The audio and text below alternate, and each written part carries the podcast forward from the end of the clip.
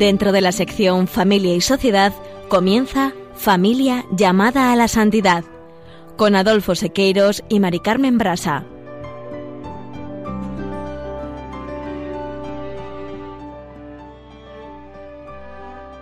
Muy buenas tardes, queridos oyentes de Radio María y Familia Radio María. Bienvenidos al programa Familia llamada a la Santidad. Muy buenas tardes, queridos oyentes. Con alegría compartimos este programa con todos ustedes.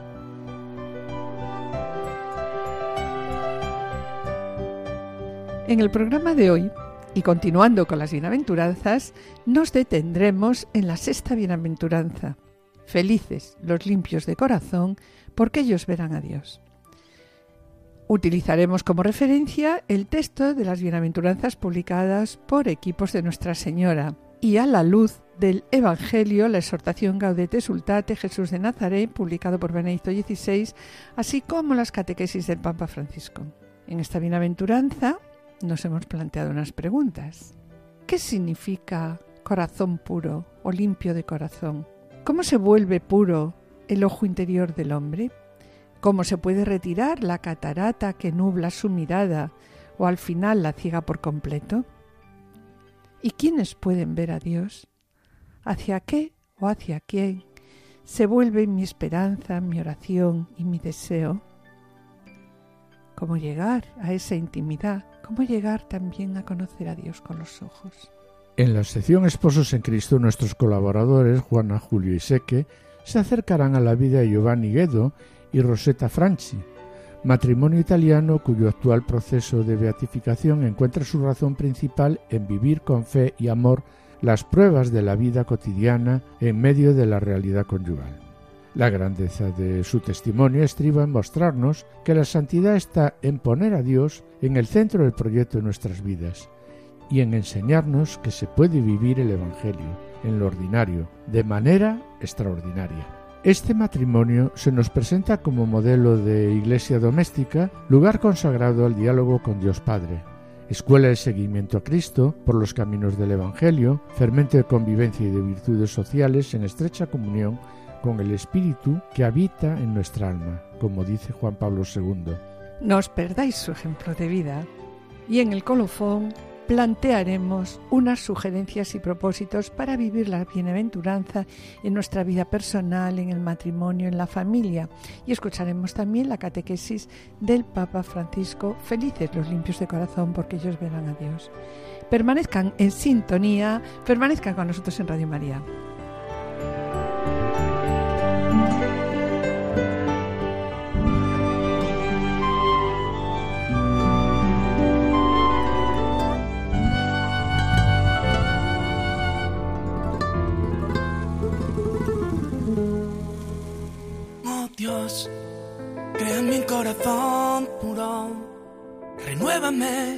Con espíritu firme.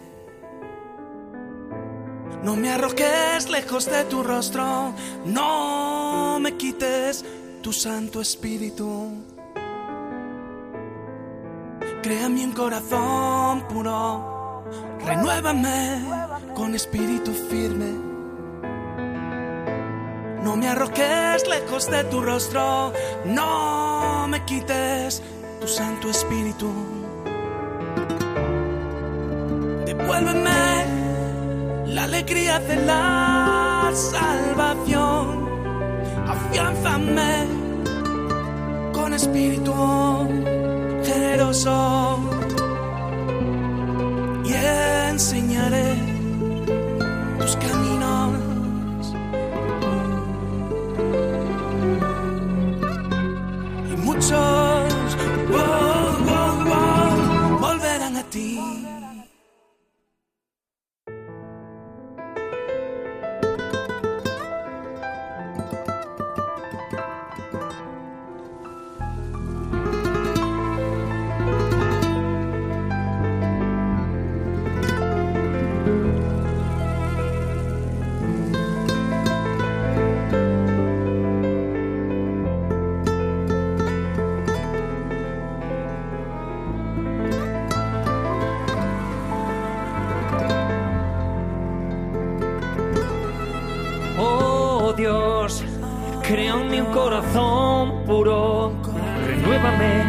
con espíritu firme. No me arrojes lejos de tu rostro, no me quites tu santo espíritu. Oh Dios, crea mi corazón puro, renuévame con espíritu firme. No me arrojes lejos de tu rostro, no me quites tu santo espíritu. Con la escucha del Salmo 50. Oh Dios, crea en mí un corazón puro. Con voz y música de nuestro colaborador musical Seque, comenzamos el programa de hoy, planteándonos, como acabamos de indicar en el sumario, unas preguntas. ¿Qué significa el corazón puro? ¿A qué llama corazón en la Biblia? ¿Cómo se vuelve puro el ojo interior del hombre? ¿Cómo se puede retirar la catarata que nubla su mirada o al final también la ciega por completo? ¿Hacia qué o hacia quién se vuelve mi esperanza, mi oración y mi deseo? ¿Cómo llegar a esa intimidad? ¿Cómo llegar a conocer a Dios con los ojos? Y para contestar estas preguntas, el Papa Francisco en la exhortación apostólica Gaudete Sultate nos enseña que esta bienaventuranza se refiere a quienes tienen un corazón sencillo, puro, sin suciedad, porque un corazón que sabe amar no deja entrar en su vida algo que atente contra ese amor algo que lo debilite o lo ponga en riesgo. Y Adolfo, ¿a qué se llama corazón en la Biblia? Y así se lo pregunta también la Gaudete Sultate. Pues bien, nos dice, en la Biblia el corazón, que son? Son nuestras intenciones verdaderas, lo que realmente buscamos y deseamos más allá de lo que aparentamos. El hombre mira las apariencias, pero el Señor mira el corazón, así nos dice el Salmo. El Señor también busca hablarnos en el corazón y allí desea escribir su ley. En definitiva, Dios quiere darnos un corazón nuevo. Y añade también, lo que más hay que cuidar es el corazón. Nada manchado por la falsedad tiene un valor real para el Señor. El Señor huye de la falsedad, se aleja de los pensamientos vacíos.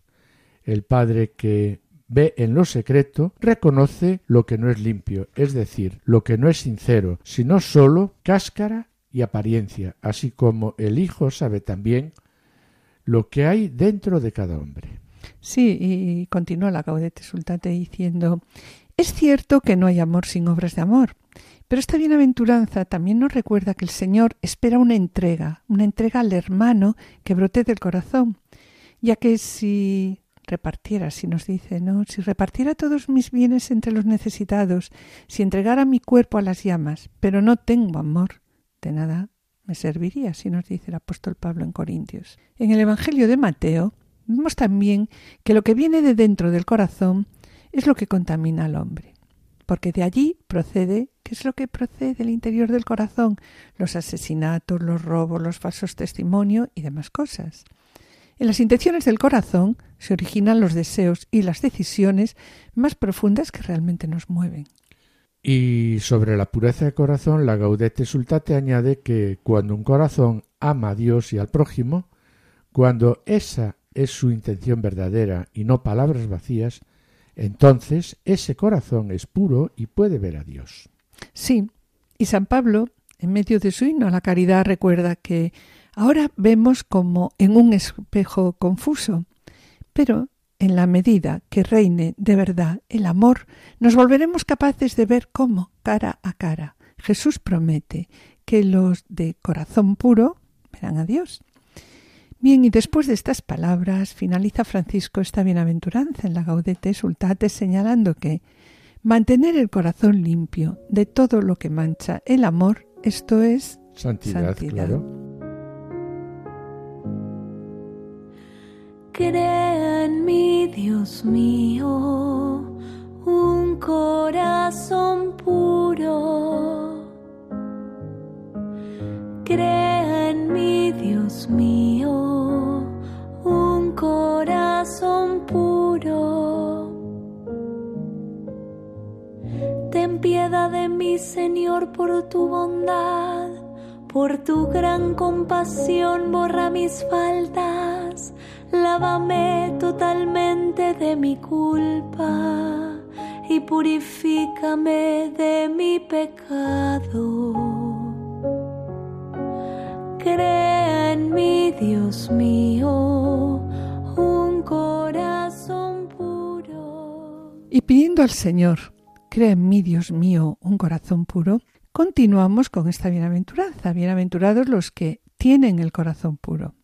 Y sobre ello, dichosos los limpios de corazón porque verán a Dios, me gustaría destacar eh, lo que nos dice Benedicto XVI en Jesús de Nazaret, cuando comenta que a Dios se le puede ver con el corazón. La simple razón no basta.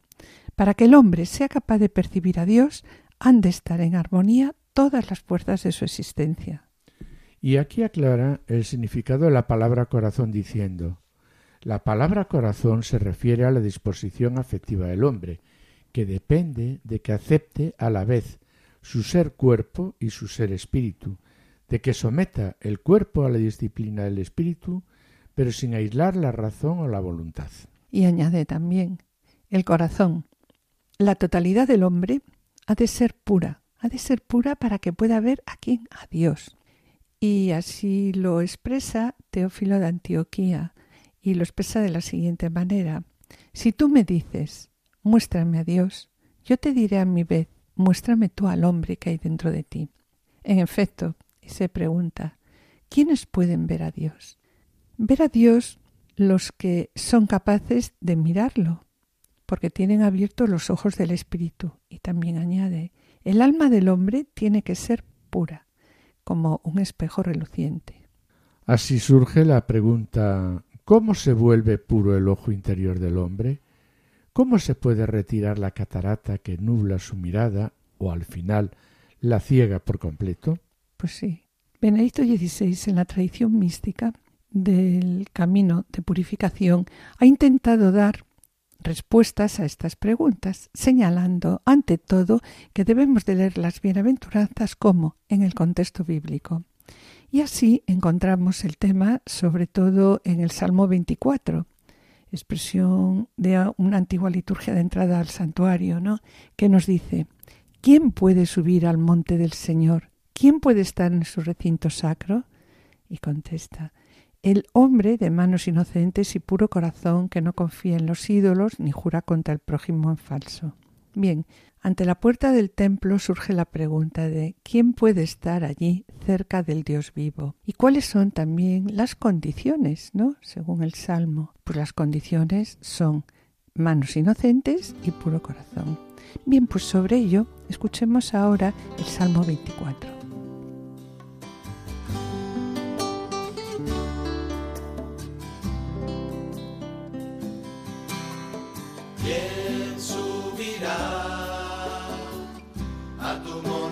Señor.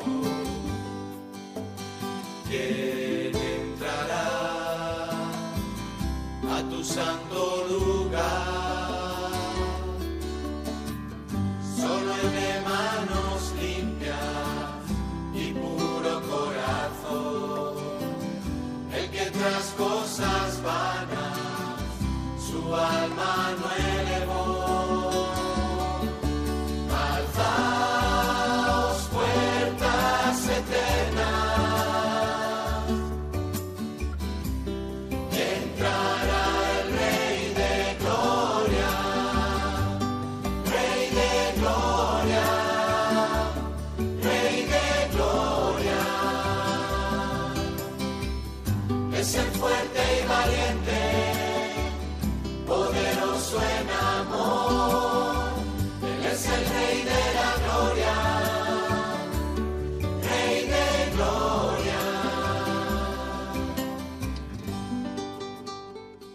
Bien, como acabamos de escuchar, el Salmo 24 explica de varios modos el contenido de estas condiciones para entrar en la morada de Dios.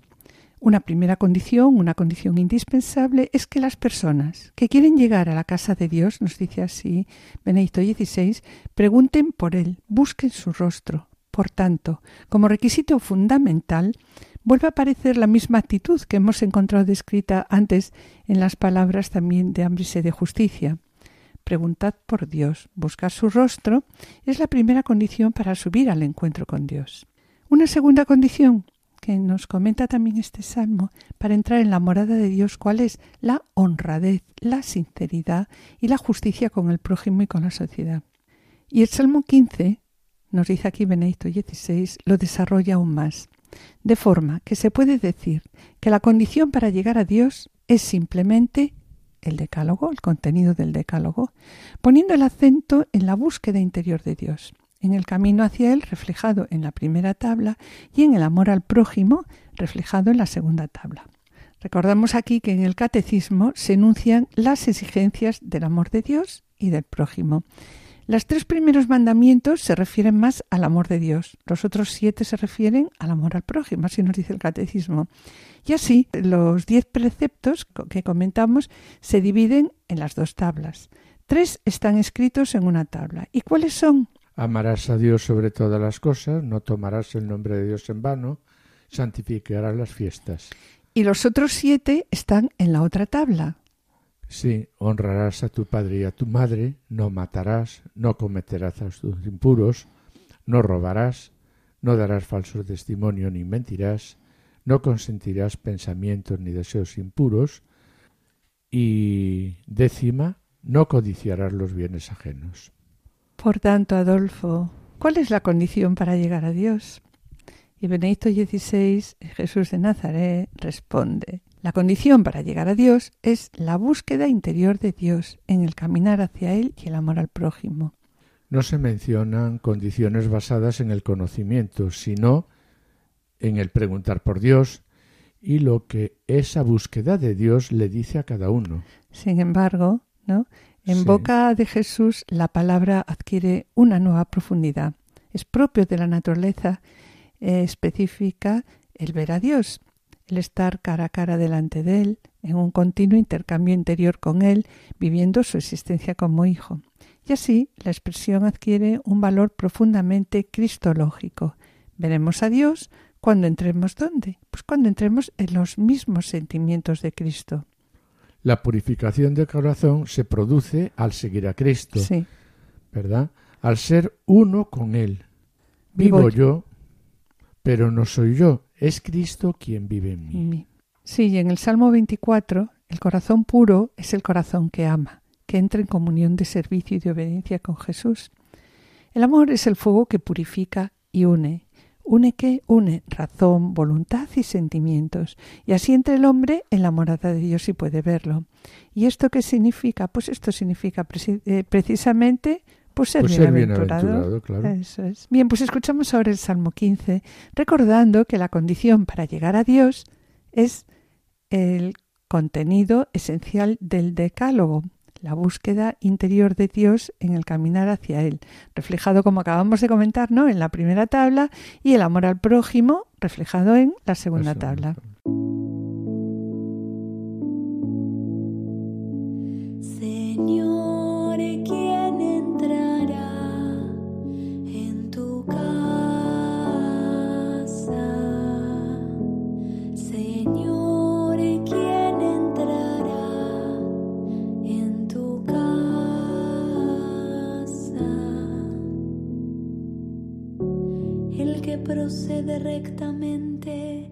practica la justicia,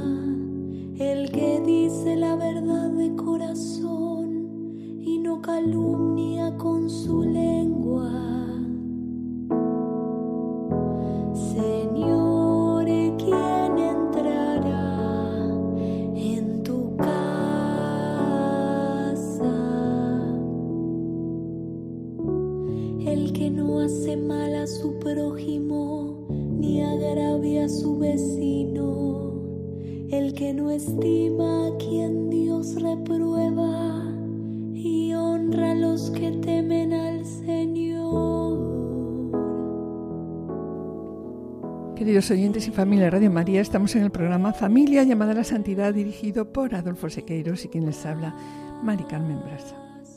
Finalizamos esta primera sección y antes de iniciar la segunda quisiéramos adelantarles que en el colofón presentaremos unas sugerencias y propósitos para vivir la bienaventuranza en nuestra vida personal, en el matrimonio y la familia y escucharemos la catequesis del Papa Francisco. Y a continuación damos paso al espacio Esposos en Cristo en el que nuestros colaboradores Juana Juli Seque presentarán el modelo de vida de Giovanni Guedo y Rosetta Franchi, matrimonio que se nos presenta como modelo de iglesia doméstica. No os perdáis su ejemplo de vida, permaneced al escuchar, permaneced con nosotros en Radio María.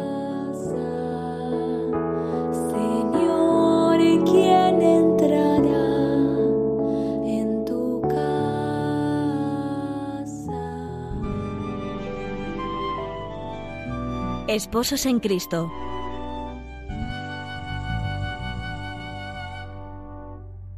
Rosetta Franci nació en 1902 en la ciudad piamontesa de Vercelli, en una familia con sólida formación cristiana se graduó como maestra y durante su juventud vivió el compromiso de la fe a través de la participación en el movimiento de acción católica de su ciudad, ayudando a los pobres y a las personas con dificultades. Así, por la tarde y por las noches, daba clase a los adultos analfabetos del pueblo.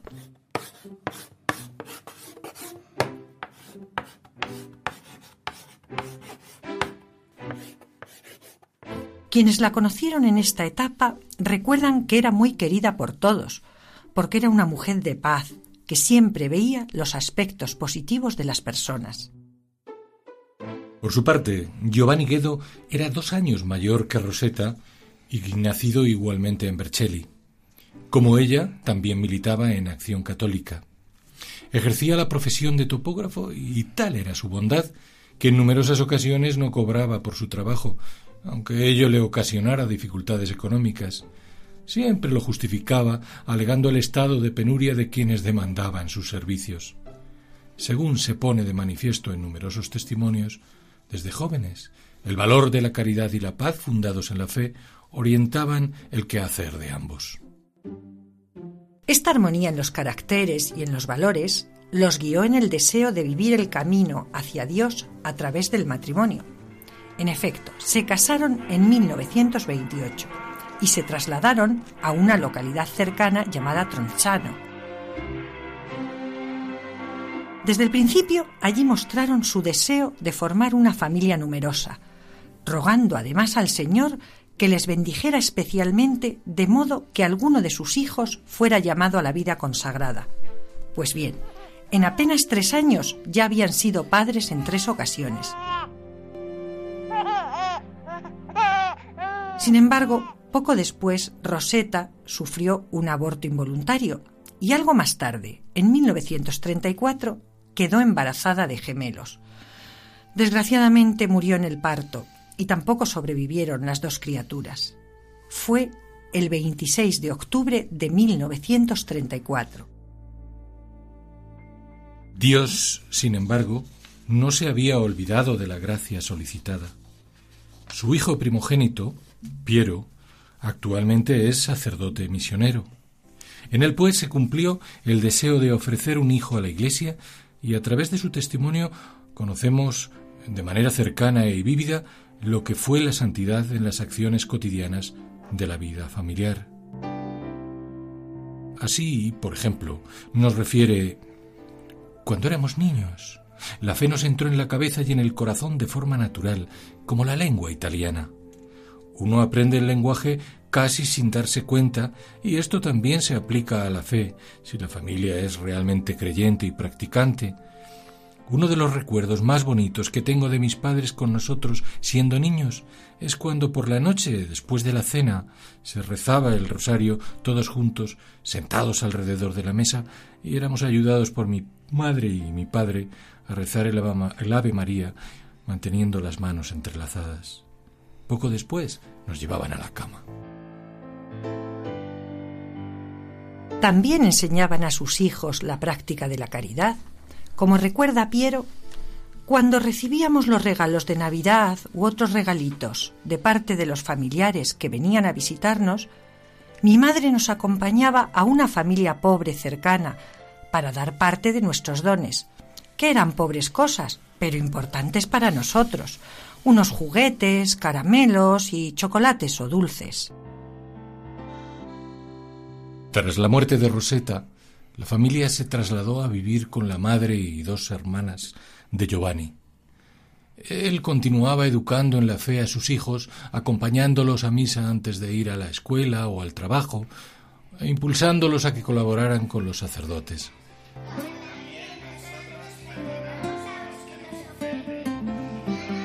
Todas las noches rezaba con ellos el rosario, les preguntaba cómo les había ido el día y les mostraba con su ejemplo el amor a Dios y al prójimo y su confianza en la providencia.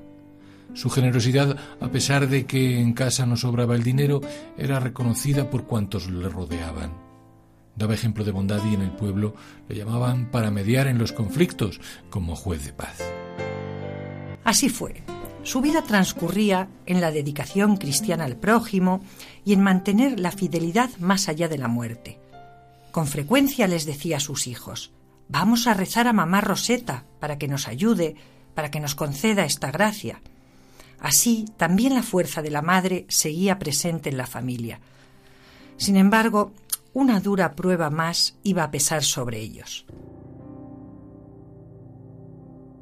En 1941, Giovanni fue llamado a filas para participar en la guerra.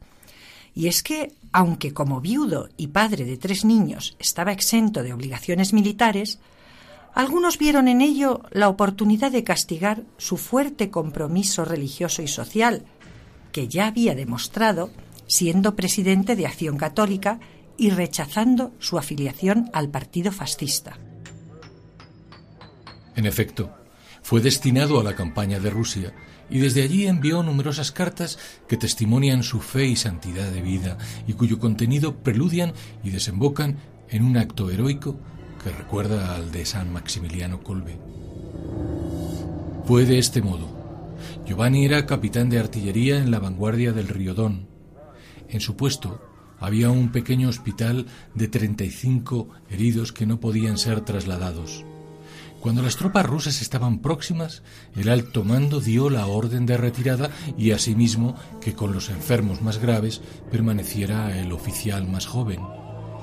Giovanni entonces se ofreció a sustituirlo diciéndole, Tú eres joven y tienes que construir todavía tu vida. Yo tengo a mis hijos en buenas manos. Escapa, que yo me quedo. Este oficial, después de la guerra, acudió a Tronzano para referir lo ocurrido y dar las gracias a los familiares. Rosetta y Giovanni murieron jóvenes. Ella con 31 años, él con 42. Como nos explica su hijo Piero, en su vida no hay ningún hecho extraordinario, visiones, milagros. Podría ser la historia de cualquier matrimonio, pero era profundamente diferente demostraron que la santidad es vivir el Evangelio en cada situación, entre alegrías y sufrimientos, incluso entre los momentos más trágicos. Las gentes de Tronzano pronto se hicieron eco de la ejemplaridad de la vida y muerte de Rosetta y Giovanni. En el funeral de Rosetta, el párroco se presentó con vestiduras blancas y dijo a los fieles, era un ángel y ya está en el cielo. No celebramos la misa por los muertos, sino que cantamos la misa de los ángeles.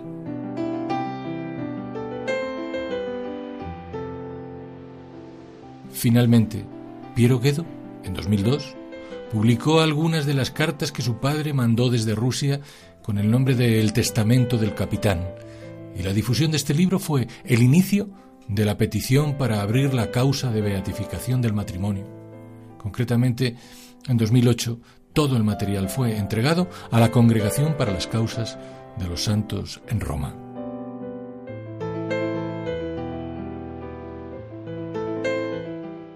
El ejemplo que nos presentan Rosetta Franchi y Giovanni Guedo a los matrimonios de hoy es el de una casa verdaderamente cimentada en roca. Así lo han entendido las gentes de Vercelli, donde desde hace tiempo se viene publicando un boletín que bajo el nombre de ambos contiene no solo sus recuerdos, sino textos y testimonios que resumen la experiencia de vivir el Evangelio hoy en la familia. Experiencia que en el caso de este ejemplar matrimonio italiano bien puede condensarse, siguiendo a su hijo Piero, en estas hermosas palabras. Hay expresiones que resumen bien los sentimientos de mis padres y que son el secreto de su santidad. Lo más importante es hacer la voluntad de Dios, decía mi madre Roseta. Y mi padre Giovanni añadía, siempre estamos en manos de Dios. Que estos esposos en Cristo, una vez más, nos ayuden a vivir más profundamente y, y con la ayuda de Dios nuestra vocación conyugal.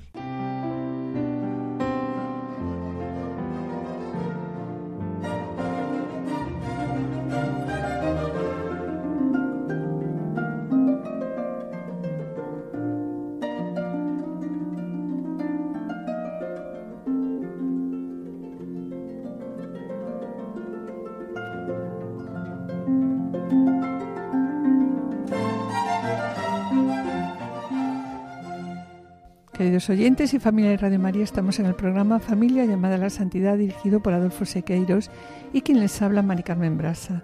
Les recordamos que pueden ponerse en contacto con nosotros a través del correo familia llamada a la santidad radiomaria.es o enviando un correo postal a la dirección de Radio María, Paseo de Lanceros 2, primera planta 28024 Madrid, indicando el nombre del programa, Familia llamada a la Santidad.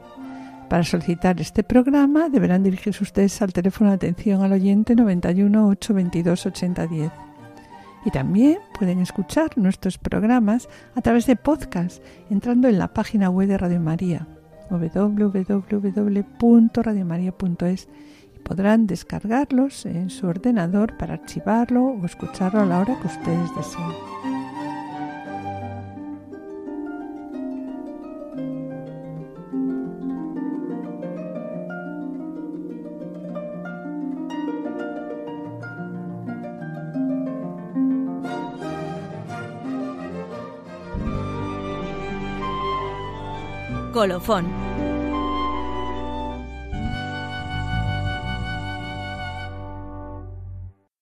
Y después de escuchar el modelo de iglesia doméstica como lugar consagrado al diálogo con Dios, escuela de seguimiento a Cristo, fermento de convivencia y de virtudes del matrimonio, Giovanni Guedo y Rosetta Franchi, continuamos con esta bienaventuranza. Bienaventurados los que tienen el corazón puro.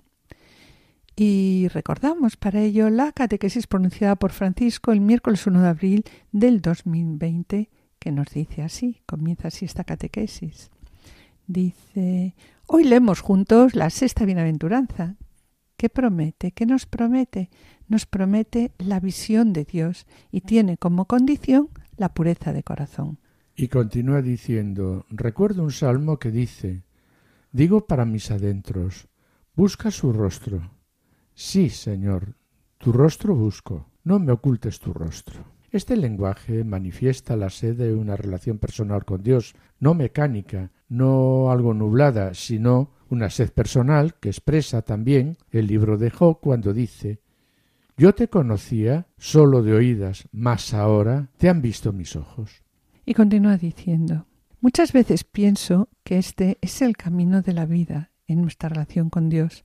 Conocemos a Dios, pero ¿cómo conocemos a Dios? Pues conocemos a Dios de oídas y vemos que, sin embargo, con nuestra experiencia podemos avanzar y avanzamos y al final, ¿cómo conocemos a Dios? Pues pasamos a conocerlo directamente si somos fieles. Y esto, nos dice aquí Francisco, es la madurez del Espíritu. Y aquí Francisco se pregunta, ¿cómo llegar a esta intimidad? ¿A conocer a Dios con los ojos?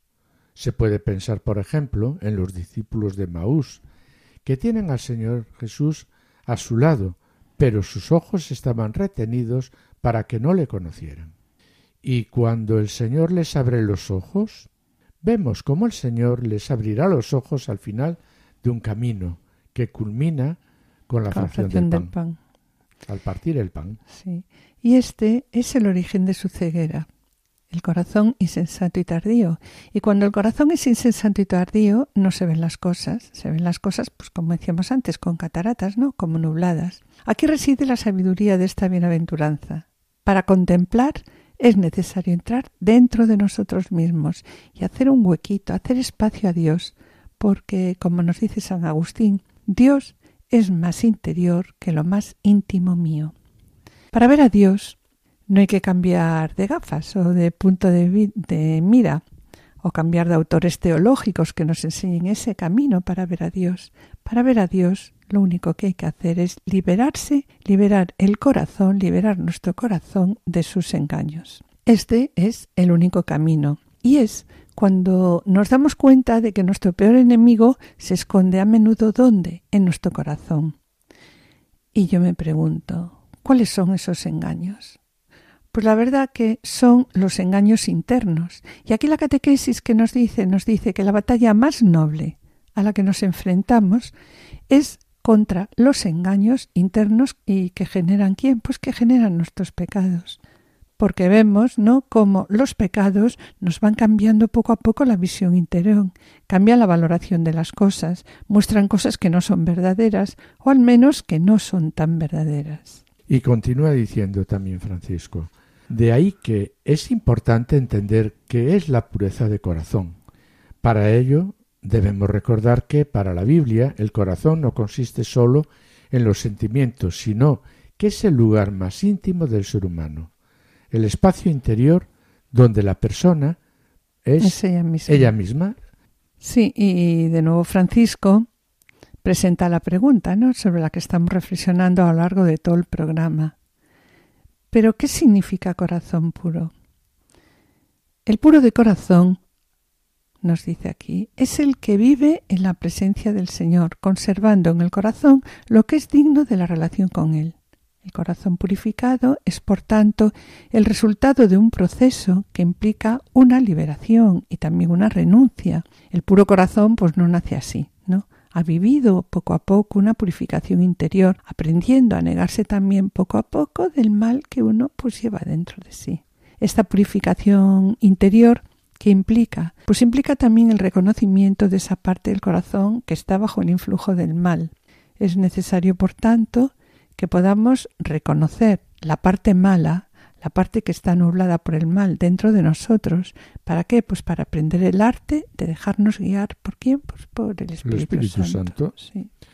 Y me gustaría comentar como aquí nos habla del corazón enfermo, cuando dice el camino del corazón enfermo, del corazón pecador, del corazón que no puede ver bien las cosas porque está en pecado, este camino es la llegada a la plenitud de la luz del corazón y este camino es obra del Espíritu Santo.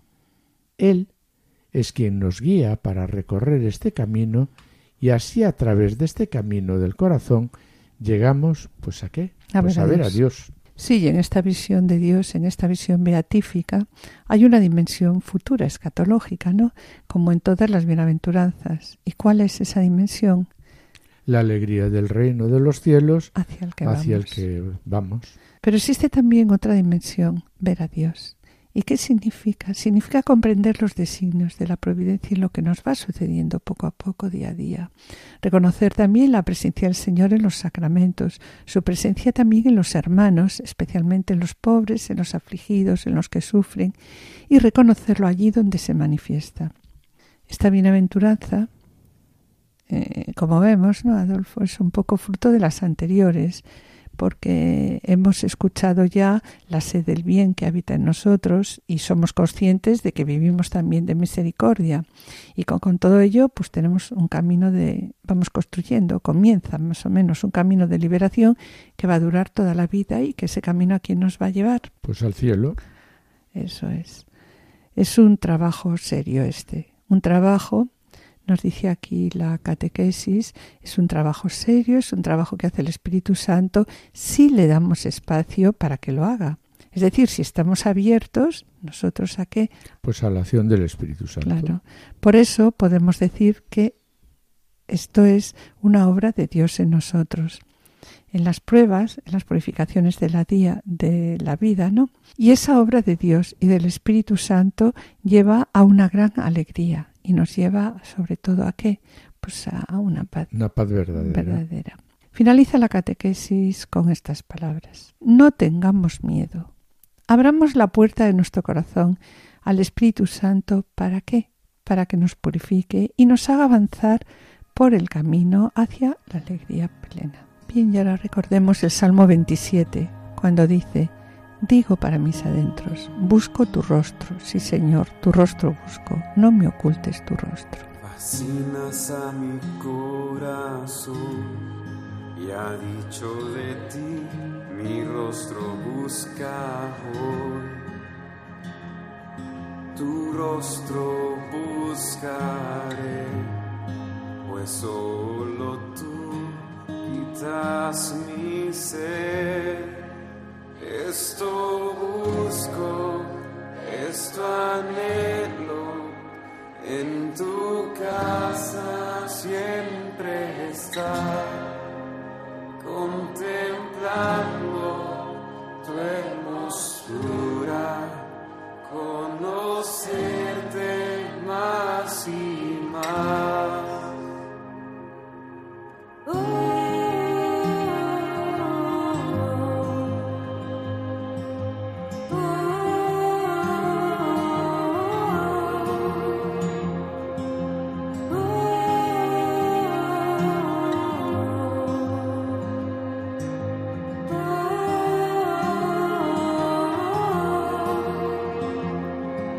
Fascinas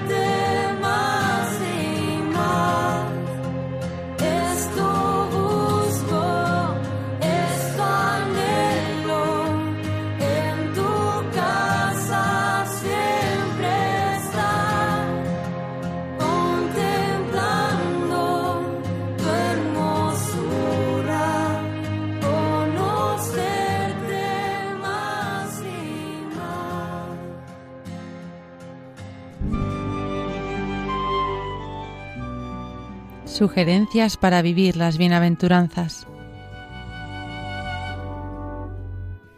En esta última parte del programa, en este programa, os proponemos que a nivel individual o como matrimonio, pues dediquéis un tiempo a la oración. Y siguiendo el texto de las bienaventuranzas publicados por equipos de Nuestra Señora, vemos cómo la bienaventuranza de los limpios de corazón da pie a diversos temas de reflexión y entre ellos podemos destacar la sencillez, la honradez, la coherencia, la veracidad, la sinceridad. De ahí que vamos a proponernos unas meditaciones en dos, en dos tiempos, ¿verdad? Claro. Sí, y el primer tiempo personal lo podríamos titular Me miro a mí mismo. Sí, en este primer momento, como dices, ¿no? Es un tiempo personal, ¿no? Es un tiempo de oración. La reflexión de la sexta bienaventuranza nos lleva a formularnos una de las preguntas más profundas que podemos y debemos hacer. ¿Quién soy yo en realidad? Esta es una cuestión que la mayoría de los seres humanos rehuye, rehuimos, ¿no? por miedo a enfrentarse a sí mismo y descubrir que no somos realmente la persona que tenemos que ser. Sin embargo, el encuentro consigo mismo pues es una de las tareas clave en la vida matrimonial. Y para ayudarnos nos hacemos las siguientes preguntas. ¿Quién soy yo? ¿Podrías describirte a ti mismo en pocas palabras? Hazlo así. ¿Cuáles son las tres palabras que me definen mejor?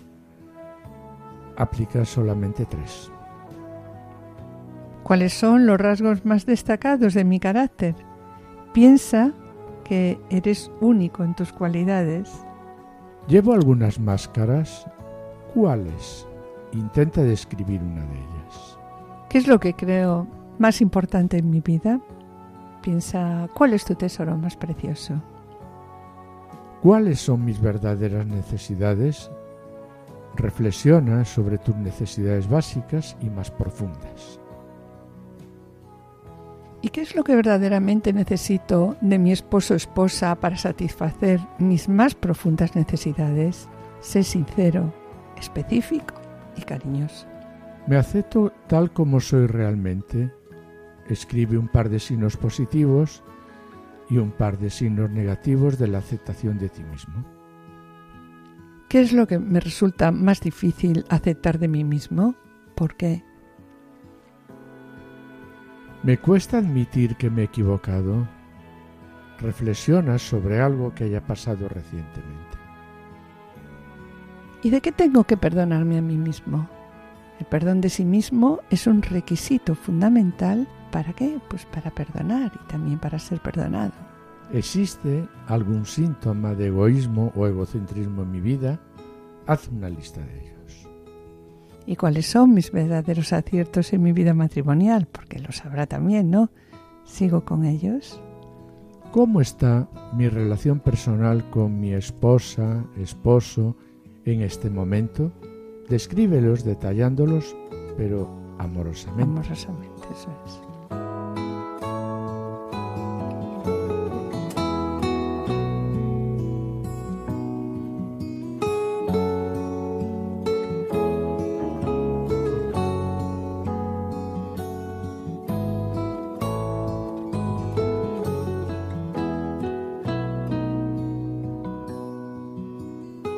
Ahora pasamos al segundo tiempo y vamos a hablar entre nosotros y vamos a dialogar con nuestra esposa, esposo. Una primera pregunta. ¿De qué modo creo que he fallado en mi relación contigo? Necesito que me perdones por... Estoy albergando resentimientos por algo que hiciste y sobre lo que no te has disculpado. ¿Cuál es mi parte de culpa en que nuestro diálogo en ocasiones no sea fluido e incluso pueda llegar a ser difícil? Y por último, de mi reflexión personal, quiero poner en común contigo lo siguiente.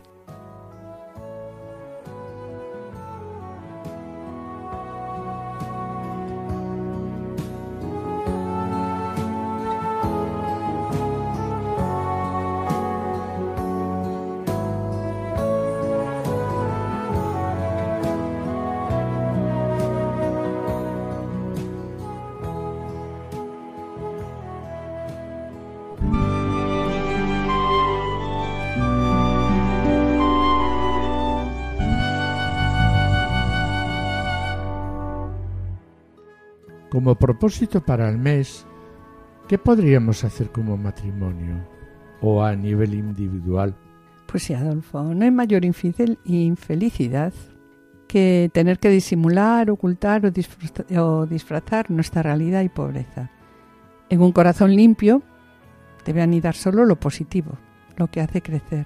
Y por tanto, un primer propósito que nos podíamos plantear sería responder a ¿Cuáles son los engaños en nuestra vida matrimonial que impiden liberar a nuestro corazón?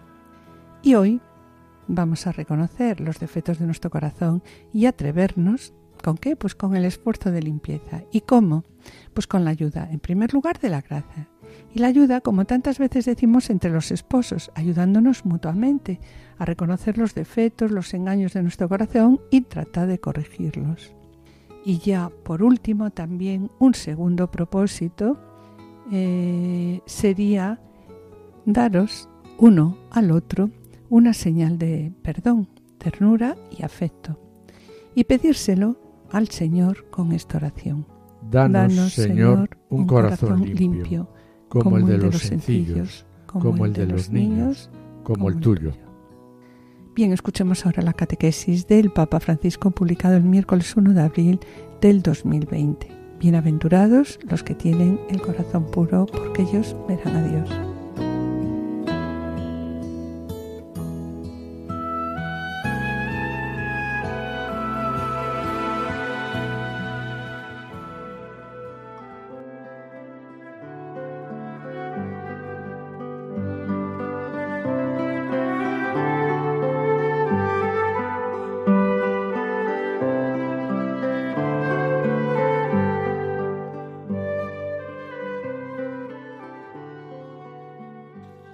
Hermanos y hermanas, en esta catequesis reflexionamos sobre la bienaventuranza que dice, Dichosos los que tienen el corazón puro, porque ellos verán a Dios.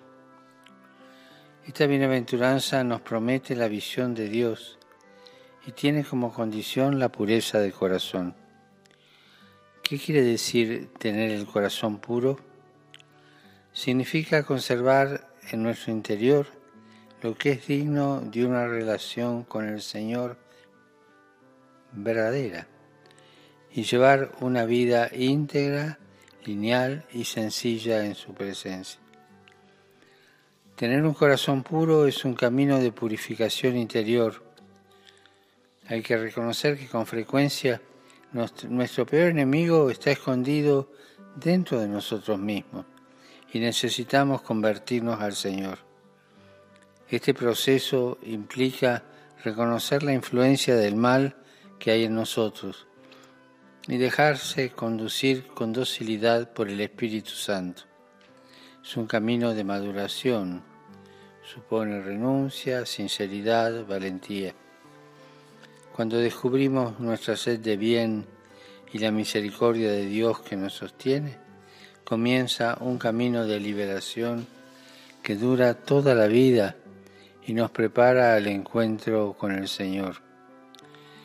Se trata de un trabajo serio y sobre todo de una obra que Dios hace en nosotros a través de las pruebas y las purificaciones de la vida y que nos lleva, si lo aceptamos, a experimentar una gran alegría y una paz verdadera.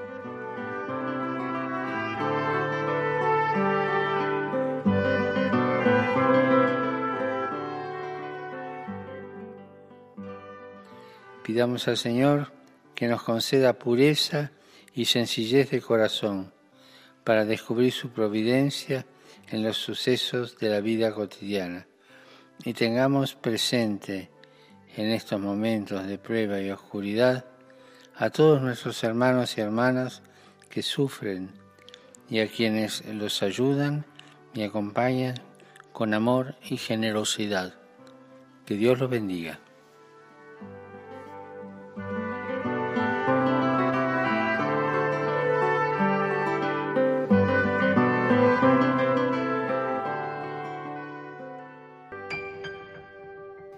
Mis queridos oyentes, con pena tenemos que despedirnos. El programa de hoy lo hemos dedicado a la sexta bienaventuranza, felices los limpios de corazón, porque ellos verán a Dios.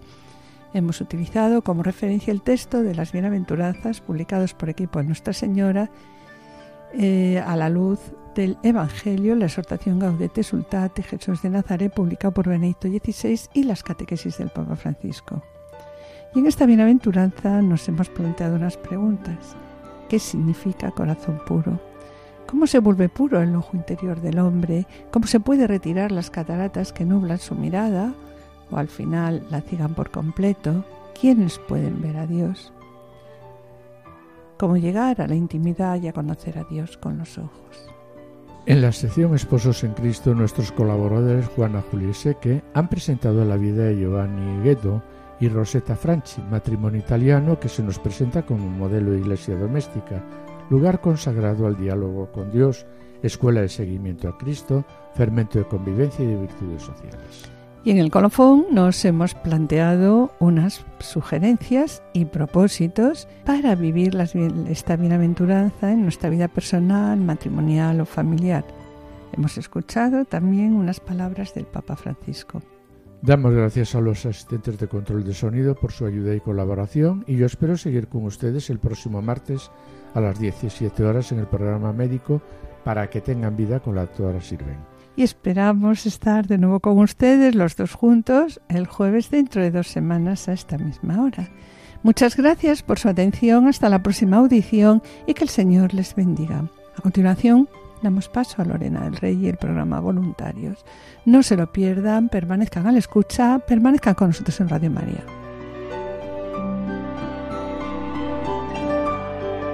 Han escuchado Familia llamada a la santidad con Adolfo Sequeiros y Mari Carmen Brasa.